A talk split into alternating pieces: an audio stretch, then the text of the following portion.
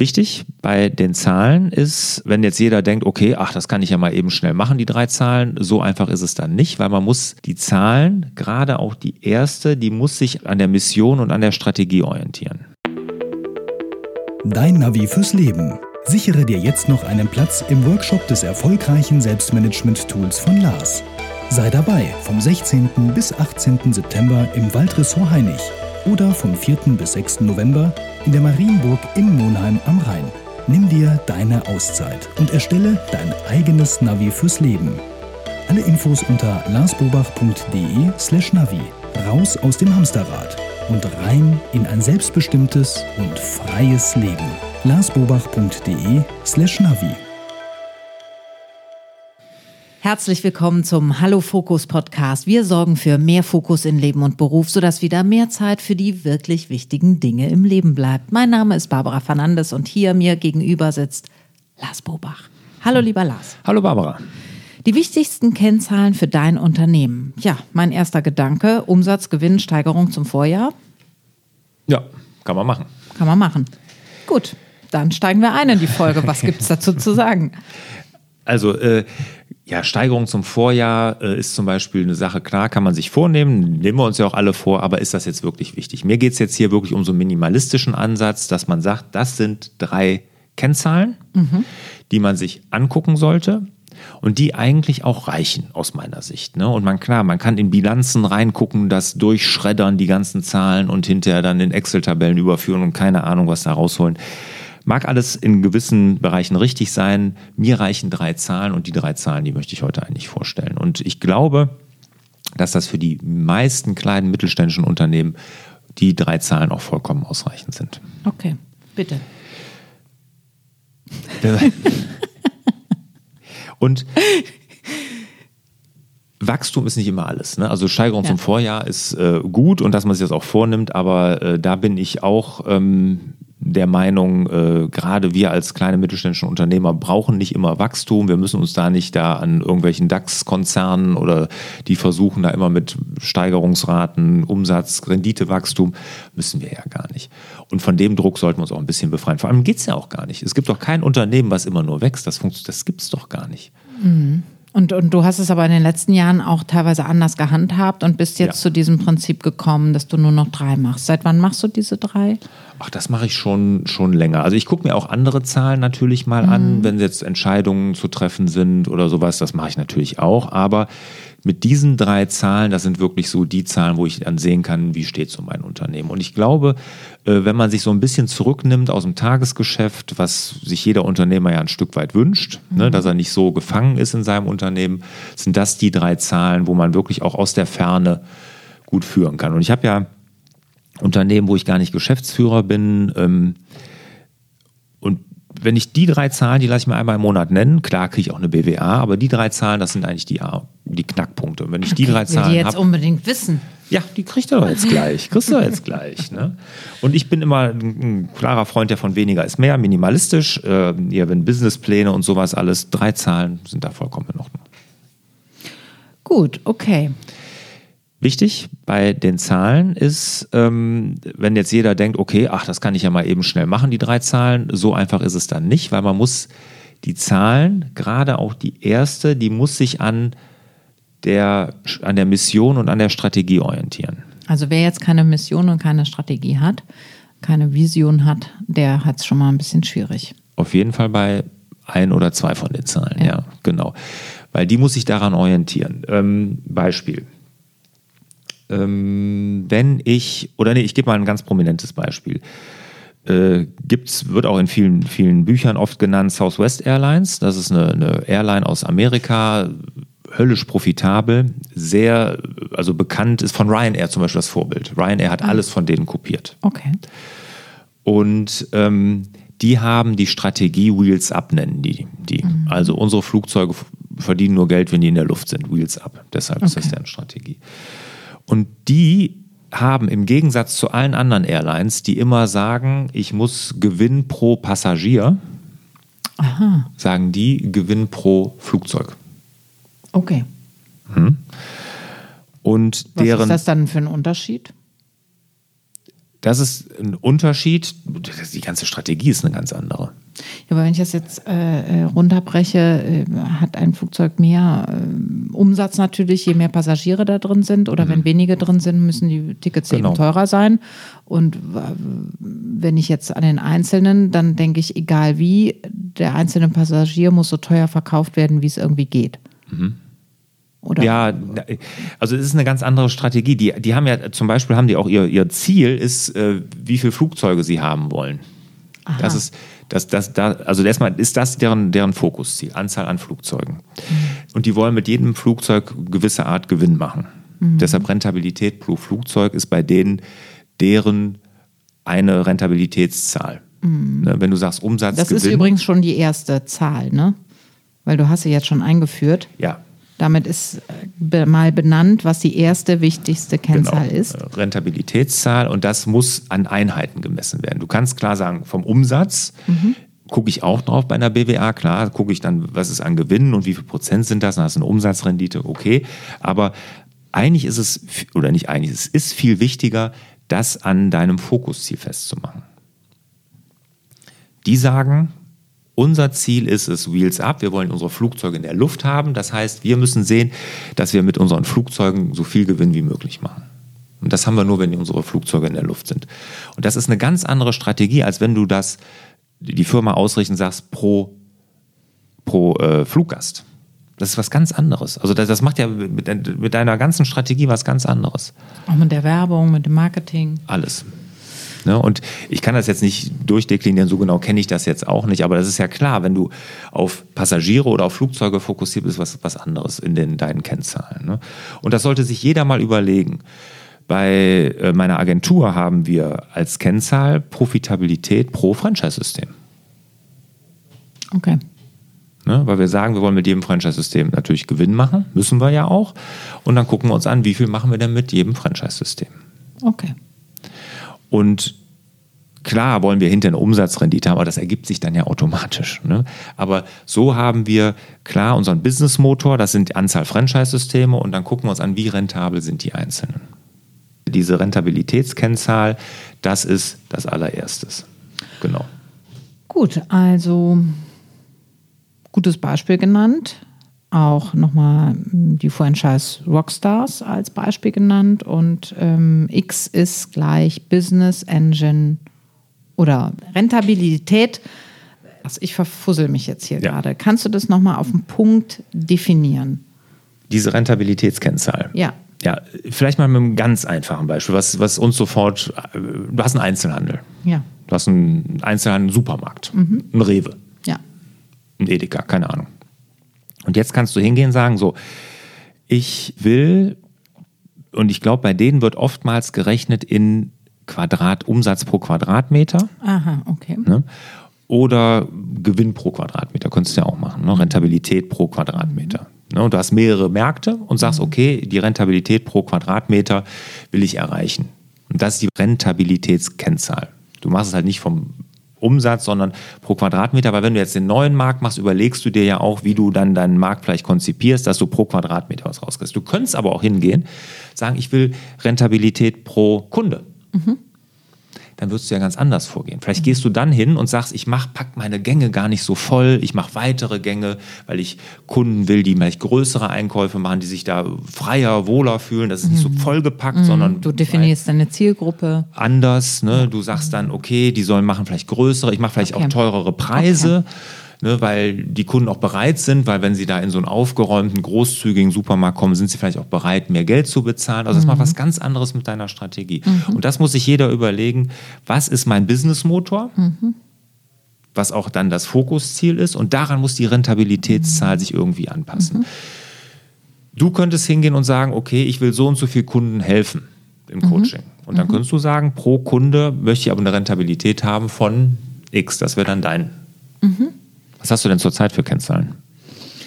Ja, ich weiß nicht, ob ich das richtig verstanden habe mit dem Kennzahlen, äh, weil ich habe dann überlegt, äh, habe die Frage ja gelesen und habe gedacht, klar, also äh, für mich ist jeder Auftrag äh, eigentlich wie so ein Quadrat, ähm, das, das sich zusammensetzt aus Finanzen. Wie viel Freude bringt das? Wie viel Zeit bringt mir das? Und äh, sind meine Werte vertreten? Mhm. So, und wenn Okay. halt meine Werte nicht so vertreten sind, muss es halt mehr Geld dafür geben, ist die Freude vielleicht ein bisschen geringer, dafür gewinne ich mehr Zeit am Ende raus. Mhm. Oder es ist ein Projekt, was meinen Wertekanon sehr trifft, äh, dann bin ich auch bereit, vielleicht ein wenig weniger Geld zu verdienen, stecke sogar mehr Zeit rein, aber habe extrem viel Freude dabei. Ah, okay. Mhm. Gut, das kannst du jetzt nicht messen. Ne? Nee, das ist- kann man nicht messen, genau. Ähm, deswegen sage ich, ich weiß nicht, ob ich das richtig verstanden habe mit dem Kennzahlen. Aber tatsächlich kann ich sagen, vor Corona habe ich Seminartage und Coachingstunden gezählt. Und ich merke, dass jetzt nach Corona äh, das Arbeiten sich sehr verändert hat und so Prozesse sind, die ich gar nicht mehr so runterbrechen kann. Und äh, ich tatsächlich aktuell Schwierigkeiten habe, meine Kennzahlen zu oder sagen wir mal, das einfache Prinzip von damals kann ich nicht mehr anwenden. Ja. Und habe mich auch gefragt, mhm, lasse ich das jetzt einfach so laufen im Flow oder wie kriege ich das eigentlich berechnet in meinem Kopf? Oder muss ich das auch genau, weil wir gerade alle in einer, in einer Transformation sind und das Neue wird schon auch Ja. kommen. Also es wird sich ja auch wieder setzen. Ich glaube, das würde ich abwarten.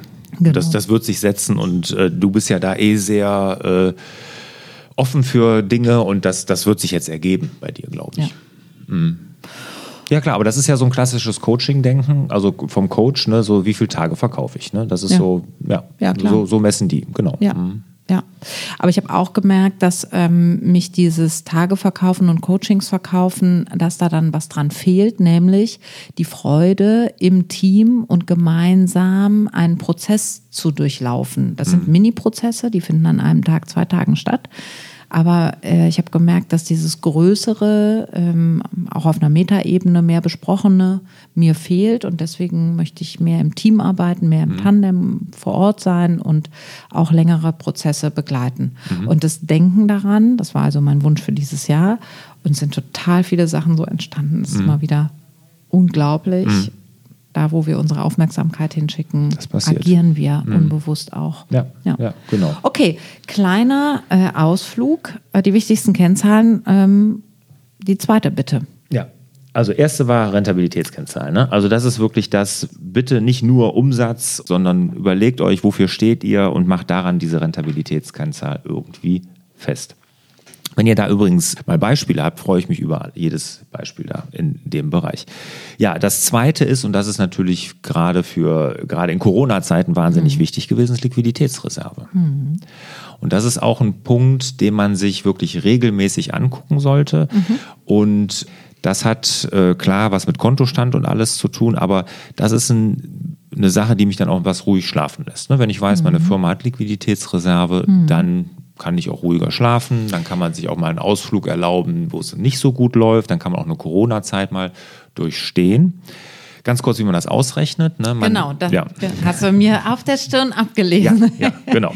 Man äh, guckt sich als allererstes mal seine Barreserven an. Also welche Liquidität habe ich, welche Barreserven habe ich? Und da geht es jetzt nicht kontokorrent nicht, nein, sondern wirklich, was habe ich als Guthaben? Ne, und äh, viele machen das falsch und rechnen sich aus ihre Liquiditätsreserve Richtung Kontokorrentrahmen und sowas. Falsch, sondern wirklich sehen, was habe ich als Guthaben. Und wenn ich immer irgendwie, und solche Phasen kenne ich auch, im Kontokorrentrahmen arbeite, ne, dann habe ich keine Liquiditätsreserve. Das ist einfach so. Ne? Dann kann die Bank mir von jetzt auf gleich den Hahn abdrehen, was kein gutes Gefühl ist. Sondern Liquiditätsreserve ist wirklich, was habe ich als Guthaben. Das gucke ich mir an. Ne? Gibt es eine Zahl, einmal im Monat, kriege ich von allen Firmen genannt. Und die teile ich dann durch meine Fixkosten. Was habe ich an Fixkosten. Also was nicht jetzt auftragsbezogen ist, sondern was habe ich an Fixkosten? Das ist Personal, Miete, Autos, keine Ahnung, irgend Maschinen, irgendwie sowas. Also was habe ich wirklich jeden Monat, was ich an Fixkosten habe? Und dazu gehört ja mein eigenes Gehalt auch. Dein Gehalt gehört auch dazu, ne? genau. Und das teile ich dadurch und dann kommt da eine Ziffer raus. Und die sagt, wenn ich von heute auf, von, von jetzt auf gleich, wie es bei Corona ja bei vielen Ja, passiert ja. ist, keinen Umsatz mehr mache, wie lange halte ich überhaupt mit meiner Liquidität aus? Wie viele Monate? Und wie viel wäre empfehlenswert? Oder? Also über zwei. Würde ich jedem raten. Ja, Weil das ist wirklich ein gutes Gefühl. gut. Und äh, es gibt bestimmt einige, die haben das, die haben vielleicht auch viel, viel mehr. Vielleicht einige, die haben es nicht, aber legt euer Augenmerk darauf, weil diese Liquiditätsreserve, die sorgt für Freiheitsgefühle bei uns. Ne? Weil wenn wir immer da liquiditätsmäßig eng gestrickt sind, auf Kante genäht, ne, das hält uns im Hamsterrad. Ne? Das hält uns immer auf Trab und da, da kommt kein Freiheitsgefühl auf. Das haben wir in der Firma nur, wenn wir da wirklich von der Liquidität gut aufgestellt sind. Okay, super. Also finde ich einen sehr klaren Horizont, den du da aufmalst. Da kann sich jeder mal äh, hinsetzen mit einem Blatt Papier und einem Bleistift und mal einfach aufschreiben, wie sieht es denn da aus. Das ist ja, schnell errechnet total. und ähm, das ist vielleicht dann auch für den einen oder anderen eine, ein, ein Schock oder ein Glück, je nachdem, wie wir da alle aufgestellt sind. Corona hat es gezeigt, ähm, wie schnell ja. man mit dem Rücken an der Wand sein kann. Genau. Ähm, von daher wäre es gut, jetzt für die Zukunft genau so ein Liquiditätspolster auch aufzubauen. Ja, und ich habe äh, wirklich ein paar Firmen gesehen und auch die jetzt wirklich weg sind durch Corona, ne, weil sie ja. genau das nicht hatten. Ne, weil, viele deiner Kunden auch weg da? Nö.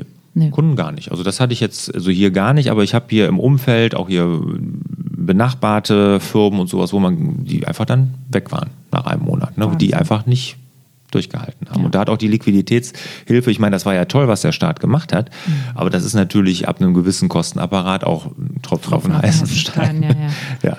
ja. Aber genau, das immer im Blick haben und das kann man gar nicht sagen, das kann oder dem kann man gar nicht genug Gewicht geben, dieser Liquiditätsreserve. Okay, kommen wir zur Kennzahl Nummer drei. Was mhm. ist die drittwichtigste Kennzahl für dein Unternehmen? Auftragseingang oder Auftragsbestand. Aha. Ne? Also das hängt jetzt ein bisschen davon ab. Hängt ein bisschen von der Branche ab. Von der Branche ab, genau.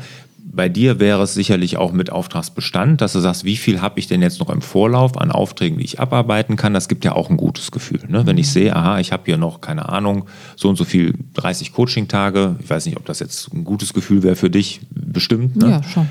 Wäre gut, äh, dass ich sowas halt auch monitore. Ne? Dass ich einfach sehe, was habe ich denn jetzt noch abzuarbeiten. Mhm. Und ähm, das würde ich auch immer monitoren. Und das ist natürlich total unterschiedlich. In Handwerksbetrieben ist es relativ einfach. Was habe ich noch an Auftragsvorlauf? Was muss ich abarbeiten? Hier in der Agentur ist es auch einfach. Wir gucken in, in, in der Akademie, also wo ich meine Workshops und sowas habe, wie viel haben Anmeldungen haben wir mhm. generiert. Ne? Und genau, dass man da einfach ein gutes Gefühl hat, dass die Firma auf dem richtigen Weg ist. Super. Ne? Das sind eigentlich so die drei Zahlen. Mehr braucht man gar nicht. Ich fasse sie nochmal zusammen. Ja. Wer sie schon vergessen hat, hier kommen sie nochmal. Zahl Nummer eins, Rentabilitätskennzahl. Zahl Nummer zwei, Liquiditätsreserve. Zahl Nummer drei, Auftragseingang. Meine Abschlussfrage an dich, Lars, ist, ähm, waren das immer die wichtigsten Kennzahlen für dich? Nee. Nee. Überhaupt nicht. Also das, das hat sich auch entwickelt. Gut. Woher also mit welcher Kompetenz dahinter? Sagst du das? Sagst du das aus der Praxis als Unternehmer für Unternehmer oder gibt es da irgendwie noch andere, die diese Theorie stützen oder ist das jetzt eine sehr persönlich gefärbte Meinung aus dem Unternehmertum? Also die ist schon persönlich gefärbt, weil das ist meine. Die ist jetzt nicht irgendwie eine Lehrmeinung garantiert. Ich habe ich hab ja viel gelesen darüber, ich habe mich viel damit beschäftigt und ich meine, bin ja jetzt lang genug selbstständig und kann sagen, ähm, meine Firmen führe ich am besten mit diesen drei Zahlen. Also das ist jetzt für mich, für meine Art der Unternehmensführung, muss man ja auch noch sagen. Ich bin ja jetzt auch einer, der sehr viel Freiheit lässt. Ne? Also ich bin nicht einer, der jetzt wirklich auf in die kleinste Zahl runterguckt, fräst und so. Ich habe meine Mitarbeiter können sehr viel selbst entscheiden. Deshalb, äh, das sollen die auch. Und mir reichen die drei Zahlen. Ne? Ich möchte nicht jeden Arbeitsvertrag sehen. Ich möchte gar nicht wissen, wenn die neue Leute einstellen, was die verdienen und so. Das sollen die alles selbstständig machen. Mhm. Aber äh, die, die Zahlen, die sind mir wichtig und die gucke ich mir jeden Monat an. Und das ist für meine Art, wie ich Unternehmen, meine Unternehmen führe, das Richtige. Ich ende mit den Worten von Khalil Gibran. Fortschritt besteht nicht in der Verbesserung dessen, was war, sondern in der Ausrichtung auf das, was sein wird. In diesem Sinne wünschen wir euch wieder mehr Zeit für die wirklich wichtigen Dinge im Leben. Hat dir der Hallo Fokus Podcast gefallen? Dann würden wir uns über dein Abonnement und eine Bewertung auf Apple Podcasts sehr freuen.